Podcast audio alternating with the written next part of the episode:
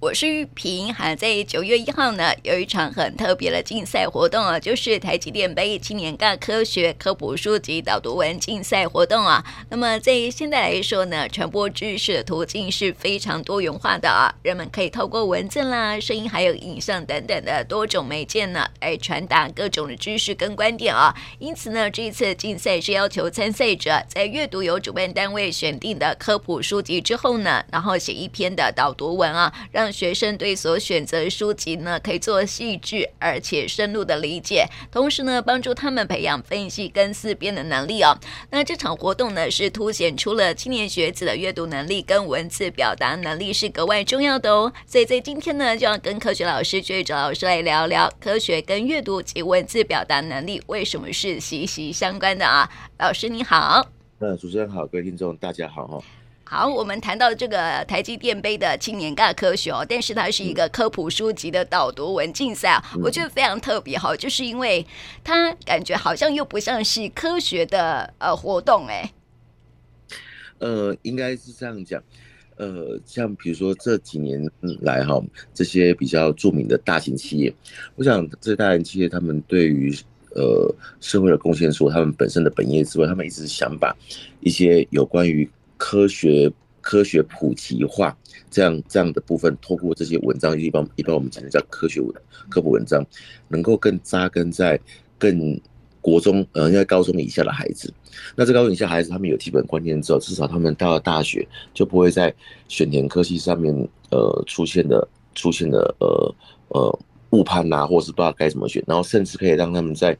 高中以前就知道说哦，原来哦科学。科学是怎么一回事？所以他们这些大型企业就在以培育人才的观点，在我看起来，以培育人才观点上面，他们就会开始办了这些的活动，来去引起孩子们的一个一个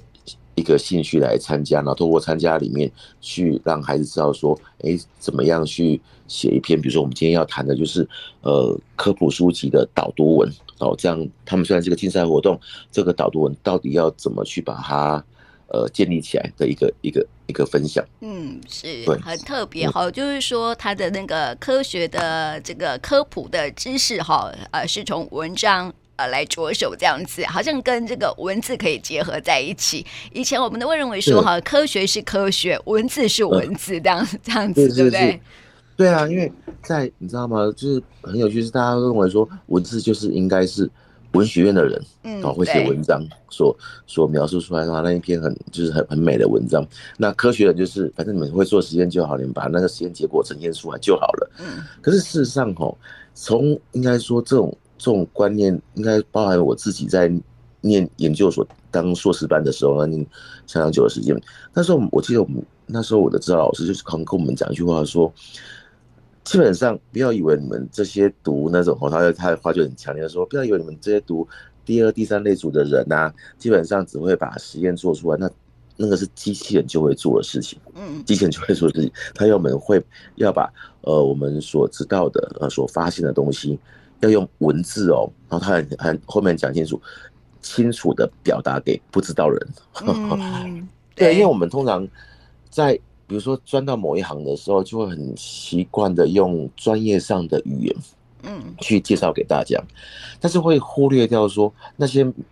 听不懂的人，或是不是这个领域的人，我们就会就会不知道该怎么去去讲。所以在过去还没有去包含现在科普这种东西已经谈了很已经很长一段时间了，甚至纳入到纳入到我们所谓的素养教学里面来。是科普的最大精神就是说，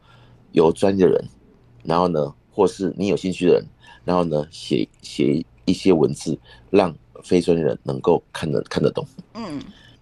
那这个活动哦，应该拉过来，应该说，为什么你今天分享这个？这活动是比较特别，是因为毕竟你也知道，在高高中以下的孩子，事实上对于专业的科学，我所谓专业科学，就是像比如说这次的活动，我特别他们比较比较有趣，他不是叫你随便乱。乱选文章哦，它有所谓的指定阅读书目哦。嗯，那我们很有趣，看这是指定阅读书目里面，它有四本。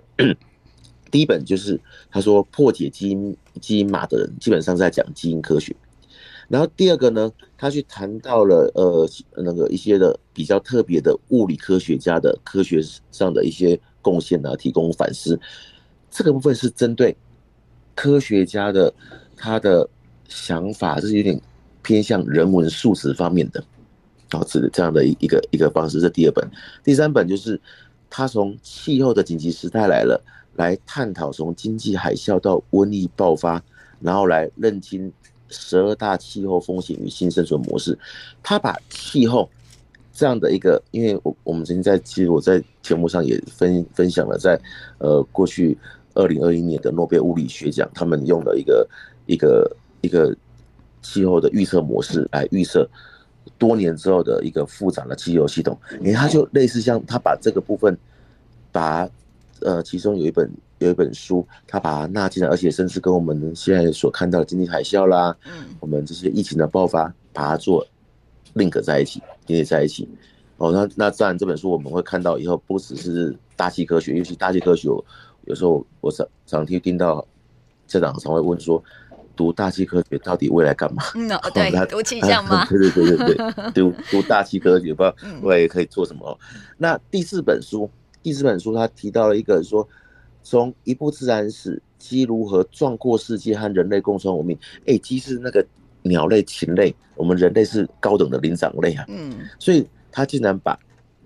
从自然的观点里面，不同种的生物。之间的连接，哎，透过这样的书让同学去选读，所以你可以发现这四本书包含了医学，包含了人文，包含了大气，包含了呃不同种生物之间的连接。他让孩子去选完之后，但是选完之后不是写大意，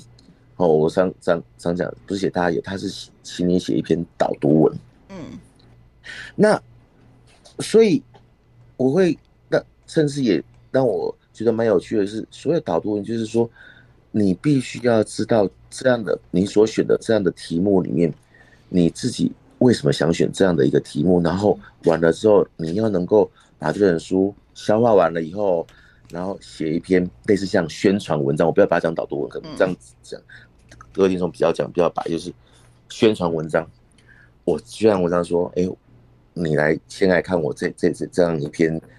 呃，宣传文章是导读文，然后你看了以后，你会开始有兴趣看背后我刚刚讲的那几个可能刚听起来各位听众听起来很生硬的主题，嗯，哎，是会有兴趣的，嗯，他让孩孩子去去不只是读而已，而且要能够写出他的所谓的引起别人兴趣的一个宣传文章出来，嗯嗯嗯，所以我我觉得这个部分对于目前呢。目前的国内教育事实上是一个很大的挑战呢。没错，对，因为我们我们传统会认为说，哈，学科学的孩子哦，就是他呃数理能力很强，然后呢，这个一类组的哈，就是文字能力很强，所以哈没有办法，就是说，哎，那个二类或是三类的学生可以写出一个可以信任的文章出来，这样子。对啊，嗯，对啊，所以我就觉得这个挑战性，就是我在看的时候，就是我问一问你。目前以国内的，尤其是国中以后的升学教育，真的能够去有这样这些的孩子去去去写这样的文章出来吗？其实我那时候的一个一个很大的疑问点是在这里。对，可是后来想想不对，因为这个活动不是只办一年哈，这个活动已经办了好几年，那每年其实他们都有。都有选出一些，呃，相当优秀的一个孩子的作品，我也我也整个看看了一下，哎，就是孩子真的很有想法，但是这些孩子想法里面，倒也不是说每一个哦，我观察他每一个，并不是说哦，在学校的学科成绩就特特别的顶尖，嗯，而是他懂得去如何去思考。那像比如说我在分享里面有一个，我记得看那个孩子是他他所懂得思考是，他从小。哦，他在学任何东西的时候，都会有习惯的去把它画图，嗯，画图，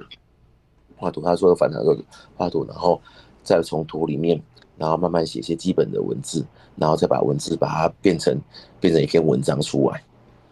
所以这让我想起，或许这边这样的一个活动，可能不是只是在要国中、高中的孩子去学，而且可能是要去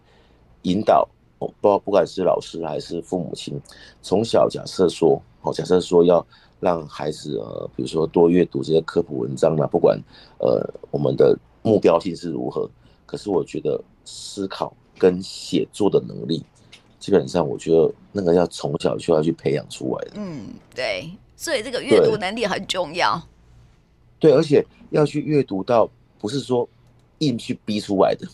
因为有时候硬去逼出来的文字，它就很容易，比如说好了，我们今天他他指定一本书，那我们有时候就看到孩子在，他会他会现在还很聪明的，他会从其他的延伸阅读里面去找一些关键关键字，然后又又把它又把它揭露出来。嗯，对对。那事实上，这些我常跟孩子来找我孩子，或者是这样回答说。其实这些延伸延伸阅读的文章，都只是在让你对于这本书的一个基本观念有一个建立以后，那建立完之后，你要用你自己的语言、自己的文字去把它表达出来。嗯，啊，有些家长就会跟我提到一个很有趣的说：“老师啊，这个讲的不都一样吗？啊，一样的话就把这些话解读出来，不是可以吗？”嗯，我说对，我们可以去引用对方的一。的话，比如说我举个例子好了，呃，温室效应哦，可能是由呃二氧化碳啊，是由水蒸气所所造成的。这句话是学理上的话，可是我们可以把它应用弄在生活上面，好，生活上面，比如说哦，在浴室里面，我们那个热水热水变多了，哇，那个整个温度会变变得比较暖暖暖乎乎一点。那这个其实就是大气的温室效应的概念。对，我们可以要把它。用自己生活上的经验跟这些东西结合之后，然后你就会变成自己的文字。所以所谓的自己的生活经验是别人不知道的，嗯，可是你可以把它写出来，那就是一篇属于你自己的文章部分。嗯，对，嗯，所以我相信这样的一个活动，主主旨我觉得哈，很多人会想说啊，我如何去写一篇导读文？我我到后来我觉得要回归是。你如何去结合你的从小到大的生活经验，从小到大生活经验，大大小小，然后透过一个一个像比如说这样的活动，去回想，回想以后再加上你目前所看到的这些这这样的一本书，它所要提供给你的资讯，然后把它整合在一起，这个包含了回溯跟整合的观念。所以就是这些大型企业也好，或是我们的国家的教育政策，他希望在高中以下的孩子能够去培养的。我不要说建立，因为建立这样可能会会很沉重哦。嗯。想要培养的，对，嗯嗯。所以现在我这样讲话，很多家长想说：“哦，现在怎么难度变那么高？”对呀，难度真的变很高，真的。导致你知道吗？导致现在很多孩子到了大学之后，就会出现两极化，就是。你会他会发现说，有些孩子就是他会更感觉好像他他懂很多东西，嗯，而且他真的是懂的，嗯。那有些是我看过很多东西，可是你叫我讲，我不我不知道可以怎么讲。对，没错，就是说他表达不出来。对，那另外就是我以前都没看过，啊，你怎么你们怎么都都会知道？嗯。所以这样这些孩子变成在一个班级里面，对大学端老师就变成一个很很很大的压力。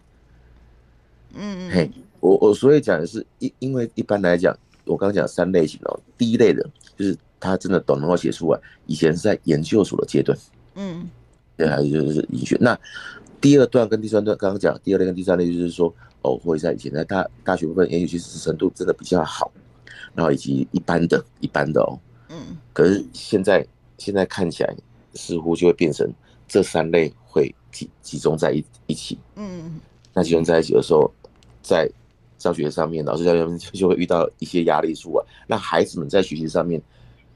呃，我应该这样讲，会就会有时候遇到一些挫折，就从这地方来的。嗯，对。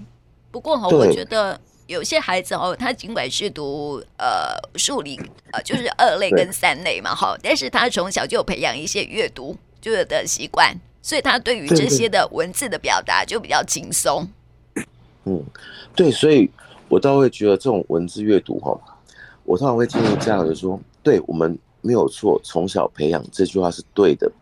但是从小培养不是从小硬逼，你知道吗？嗯、对，因为有时候文字也好，或是阅，我我我这样讲，阅读产生文字的一个书写，我觉得这种东西是不能够去速成的。嗯，有时候它是就像我刚刚所提的，就是会必须结合生活上的知识以后。他自然而然会写出来。可是，假如说我们太太早去，我说太早就是国小很小的时候，太早去给他一个框架的话，往往他在他遇到他一些框架外的东西，嗯，框架外的东西，他可能就变成完全没有想象空间，嗯，对。但是反过来也不是说完全就放任孩子说啊，都都都都不给他任何的 input 进来，我倒觉得不是，嗯，而是说我们可以引导他，哎。然后他自己会去判断，你知道现在小孩子，因为他们现在学的比也比我们以前多很多，嗯，对，所以他们会根据他们所学的、所看到的，然后慢慢的把你所喂养他的，他会慢慢的去去发现，哎，这个好像他有兴趣。然后一旦他有兴趣的话，我我就开始建议家长说，你要就是这时候我们外力就要介入，就是慢慢的去培养他从一个句子几个句子哦，然后变成慢慢变成一多个句子的。小短文，嗯，然后慢慢的后面的文章，他就会慢慢去把它形成出来，然后他就会遇到了各式各样的一个一个文章的时候，他自然而然就会有一个他过去养成的这种方式去把它建立出来。嗯，对对。所以哈，这个小时候啊，多阅读是一件好事啊，哈，对不对？如果说让他多阅读，然后不要限制他，就是他反正他喜欢读什么就先给他，然后然后从我觉得这样的的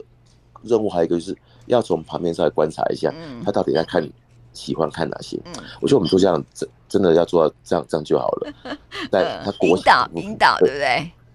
对，不要就是说你就是要看这套书看完，然后你是。他这个时候，他对于这套书的内容可能还没有直接的连接性的话，因为有可能是你可能他国小三年级给他这本书，嗯，可是他可能到了国小五六年级他才会有感觉，可是我们不知道他国五六年级会发生什么事情，你知道吗？对，所以我们在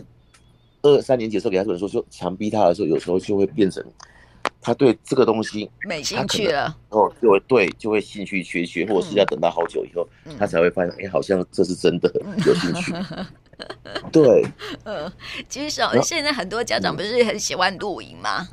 对不对？然后露营的时候可以带孩子去观察大自然的一切，然后他跟科普也是有关系的嘛，对不对？然后尝试用它用语言表达出来，它也是一种训练的方式。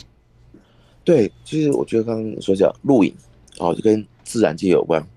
然后自然界有关之后，其实回头过来，他就会哎。其实也不是说回家写个心得报，不是，你可以，呃，像比如说现在，呃，包含的文字啊，用用各种方式画图啦、影音呐，都是一个好的，你就是说是这个记录的方式，让他回忆，嗯，记录回回，那可能就会愿意开始去动笔去思考去怎么写，嗯，对。对，然后另外哦，刚这个活动里面其实我们会常看到，就是因为他会针对某一个人去做探讨。嗯，那其实说实在的，很多很多还是包含我我们自己在小时候，我们对人物这种东西哈，都会选择性的，你知道吗？选择性的就是我对于这个人物我是有兴趣的。嗯，那另外我没听过的，我没看过的，哪怕他只是他发现一个很重要的现象，比如说我们刚刚讲的温室效应，我我知道这现象，但是我不想去管所谓的谁发现的那个人的背部分，所以在很多同学在。在遇到了，包含我们现在高中的教材会开始去谈到所谓的科学史，就是说从科学史里面去知道说这个主题它到底它的前因后果，为什么会有这样的一个一个发现，为什么会有这样的结论出来？嗯，所以这些都是从人物的个性啊，还有他的呃求学生涯、他的工作生涯里面去串联起来的。那。通常有些孩子对于这一段，他就觉得说，嗯，会很 boring，嗯，就是会会很无聊。啊，无聊为什么？因为像我我就问过，因为我就不认识他，你叫我读这些干嘛？嗯，对对啊，刚好很多老师又很喜欢去讲科学史这种东西，就他让同学觉得更更加的无趣。嗯，然后一直要等到他，等到他哎，真的是这个领域的时候，他才会觉得嗯。好像科学史很重要，所以现在像现在我就发现呢、啊，在市面上有很多在讲科学史给中小学生读的部分，他就不会再用那种文章，他会用漫画的方式呈现。嗯，嘿，我就觉得嗯，这样很好，很好对，对对对，然后我就想说，会不会有一天我们看到卡通也会有类似这样的？搞不好。对啊，像真的像有些卡通，它就会结合一些呃历史故事把它 link 在，虽然它还是偏向卡通化，但是我觉得这样至少让让孩子慢慢对这些人物哦，嗯，会开始有一些印象，嗯，对。对，哎呀。对，就是说，我们刚刚也说到说哈，现在现现在的社会，就是有很多的方式可以提供多元的管道嘛，哈，就是可以让学生们接触到，透过文字、影像等等来了解科科学的知识，这样子。对不对？所以文字的表达是很重要的一环，不是说好读数理的哈就一定要是就是完全都是科学脑，然后对文字表达很一概不通，不是这样子。现在孩子就是说让他有多元的一个方式可以去认识这个科学的知识，这样子透过文字、透过影像，这些都是跟文字的表达很有关系耶。对啊，包含影像也是啊。嗯，比如说现在不只是我们这一代，或是新一代，都很习惯用了用影像。嗯，好，去表达他们内心的想法，但是影像也必须要搭配有，呃，适当的文字啊，适当的脚本啊，你才会呈现，让人家去眼睛、眼球会停下来看你这个、嗯、这个影像的一个一个一个方式啊。嗯，对，要有兴兴趣啦。对，要那个流程性，所以这些活动我都觉得最主要就是让孩子去训练他们对一个事件描述的一个。一个程序性，否则否则就会出现说他什么，他只要把会的什么都都讲了，他没有一个先后的先后的流程，所以包含导读文也是，就是我们读了以后，然后呢，你去用你的生活经验，你说你用你你原本有的有的一个基本的知识，再加上你所已经阅读过的，然后写成你自己觉得连你自己都会有兴趣的文章出来。嗯，我觉得这个。这个很重要，就是连你自己有兴趣的，不然往往会写出，嗯，对我就写出来。可是连你自己都没有兴趣，你如何去引导别人有兴趣？嗯，嘿，我我觉得这是一个很大挑战。哎呀，就像我们要要开一场，要跟人家说，我这部这部片很好看，我都觉得说，应该是我们自己都有看过，对，真的很好看。嗯，嘿，我说我们真的很好看。对 对，而且还有一些文字表达能力，对不对？你才会会让大家就是勾起大家的兴趣，而不是只是单纯描述这样子。对，所以我我倒觉得哈，以心态来讲，我们回到家长的心态，就是说。这些活动没有错，他很多家长会想说：“哎，这个对于我们升学还没有影响。”可是我我倒会颠倒过啊，因为这种东这种活动是每年都会有的，嗯，那每年都会有。那我就不妨可以让孩子在适当的年纪，好像你比如说，不见得要在国一国二的时候，像他他好像从国三到高三的，像这个这个活动，国三可以等到他国三考完，呃，他有一段时间到高一段时间。啊，或者是才刚进高一的时候，哎，让他去试着去参与看看。嗯，我是我觉得参与，我们不要给他预先讲说你一定要给我得奖或干嘛。我觉得就让他去，让他去看一下，说哦，原来还有这样的一个一个一个活动存在。那活动在让他去完成，完成的时候让他去看到，不管他有得奖或是没有得奖也好，让他去看说，哎，这还有一些更好的一个同学写的作品是如何呈现的。嗯。我觉得这对孩子的观念有时候是无形的，嗯，对，呃，因为得不得奖，其实就是如果你一定要孩子得奖，他会很有压力，就不想参加了。对，因为很多其实说实在的，在市面上太多太多的科普的活动，嗯，哦，只要寒暑假一堆哦，对可是我我会比较挑选，就是说。哦，比如说，呃，是政府机关所办的，或是这种大型企业所办。那那大型企业所办的，我倒会真的就像我刚刚所提的，我们不要以得不得奖，但是能够得奖，当然对孩子是肯定是 OK 的。但是我觉得让他走完整个过程，或许他会从以前他对这些这些并不是一个很有具体的观念，他走过这段以后，他就会有具体的想法，搞不好他会跟你说，不然我们明年再来一次。我觉得这就是一个很成功的一个一个一个。一个结果是，对对对。听说哈，这个活动还有很多一类的学生会参加。是，对，因为基本上这里面的文章，呃，比如说这是指定的书书目，我倒觉得并不是那么硬，都是都是三都是我们三类的人在，或是二类的人在在在再去念的书，哎，对啊，对。有些真的是还蛮蛮有趣的哈，你只要仔细去看的话，那其实也是培养孩子，就是说怎么样去表达出来，就是更贴近我们的生活，然后更贴近呃，我们就是会更抓住别人的眼球的一个一个文章出来这样子。对，而且这里面包含投稿规范，他也会要求孩子说：“哎，你不可以去抄抄袭人家的啊，你必须是原创性。嗯”当然，我觉得抄袭原创这种智慧财产权，我觉得真的就要从小就要开始扎根。嗯，对，这个这个相当重要，不然都是东插一句 西插一句，然后就变成拼凑文出来。嗯，这个会影响到他后后来想要为了因为有压力关系要求快，反而会。会会有这样的一个偏差观念会跑出来，没错，这是一个学术的一个伦理，对不对？对对对，我觉得著作权跟那种自自然权这个观念，我觉得真的要从小扎根，不然你就会看到现在很多的呃那种媒体报道事情，其实都会看得到。对，没错，对，就是让让让学术变成是荡然无存哈，所以啊，学术还是要有一定的高度这样子啊哈，所以这是从小必须要建立的。嗯，哎，不然你就会觉得哦，那个真的是 一一团乱。对，没错，没错，没错。所以哈，这样活动也鼓励我们这个学生们有兴趣可以去参加了哈。如果说呢，一些书呃，这个文呃，这个他的书库啦哈，就是说他提供的一些书籍哦，有兴趣也可以去看一看，不一定说要为了要参加活动了哈，而是如果说你真的是有对有兴趣的话，可以去看看这些的呃书这样子。